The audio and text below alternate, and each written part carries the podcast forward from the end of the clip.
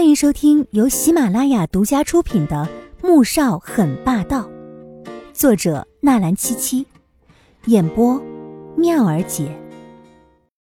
第五百二十五集。小五，我就交给你了。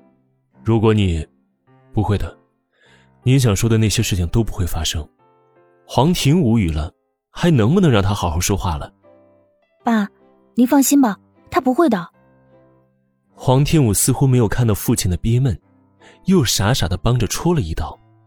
黄婷心想：“哎呦，这样的傻女儿还是赶紧嫁了吧，省得心塞呀。”婚礼还在进行当中，穆萧寒却已经带着黄天武坐上专机，飞往意大利米兰。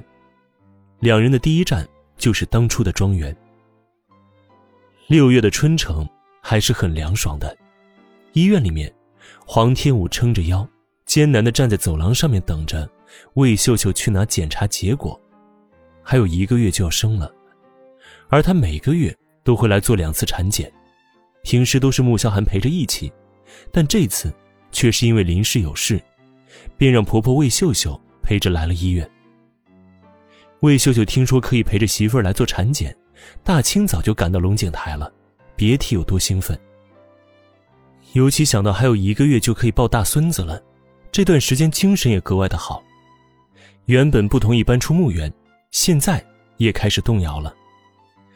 医院里面排队这种事情和黄天武是扯不上关系的，只要他一到医院，院长就会安排好专门的人员全程陪护。魏秀秀从医生那边拿到结果之后，得知一切正常，便道了声谢。赶去与黄天武会合，只是到了大厅，找遍了也找不到他的人影。魏秀秀着急了，立即拿出手机拨了过去，却提示已经关机。她顿时生出了一种浓浓的不安，不会这一转眼的时间就出事了吧？前几天还听丈夫说左宝莉好像潜回国了，儿子为了逮住左宝莉以绝后患，最近一直帮着大伯那边进行追查。难道左宝莉早就盯上小五了？越想，他就越心慌，立即打给儿子：“萧寒，不好了，小五不见了。”穆萧寒此时人在国都，听说小女人不见了，他猛地站了起来，也顾不得正在开会，快步走了出去。穆秉恒意识到可能出事了，朝会议室的人做了一个稍等的手势，便立即跟着出去。萧寒，怎么了？小五不见了。穆萧寒皱着眉头，声音带着一丝森冷的寒意。而此时，黄天武正躺在一辆车里面昏迷着。纪明轩看到他，眼底闪过一抹挣扎和犹豫。赵显，你知道这么做的后果吗？他原以为时间久了，赵显会放弃，却不想，他不但没有死心。反而真让他找到了空子，绑架了季如锦，不，或者说现在应该叫黄天武上任总统的女儿。谁又会想到，那个在福利院里面一个馒头都要和人争抢的孤儿，竟然是总统的女儿呢？哼，后果，季明轩，现在我已经不怕什么后果了。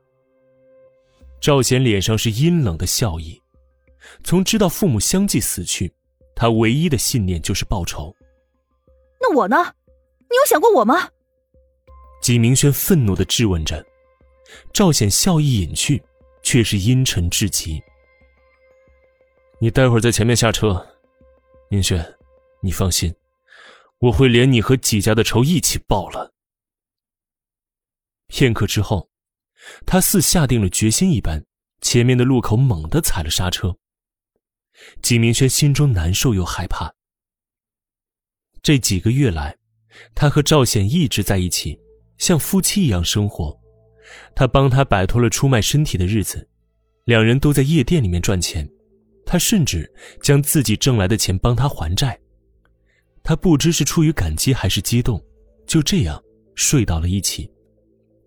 赵显也不嫌弃他被那么多的男人睡过，对他越来越好。然而，他只要想到当初是自己唆使并鼓动他的父亲去伤害季如锦，最后逼得他父亲跳楼自杀，内心就会越来越内疚。甚至，他清楚的明白，赵显当初坐牢也是他害的。而现在，他为了报仇又要把自己给搭进去吗？他想阻止，可是赵显已经绕到一边，将他从车上推了下去。赵显，不要！我求你了，我们现在过得好好的，不要再错下去了，行不行？纪明轩紧紧的抓着他，目光充满乞求。不行，如果不能为父母报仇，枉为人子了。那我呢？你不怕那些人找到我的时候又逼我去卖身吗？我现在已经没有人可以依靠了，我求求你别扔下我，你别扔下我好不好？纪明轩又拉住他，声音激动又充满绝望。他不能看着赵显去送死，他斗不过穆萧寒的。明轩，你放心，等我把他交给那个女人，就可以得到一大笔钱，不但能把你的债全还清了。还有一笔余款，可以让你远走高飞。只是，我不能陪着你了。赵显摸着他的脸庞，神情温柔起来。他想，命运真是和他开了一个可怕的玩笑。本集播讲完毕，感谢您的收听，记得点赞订阅哦。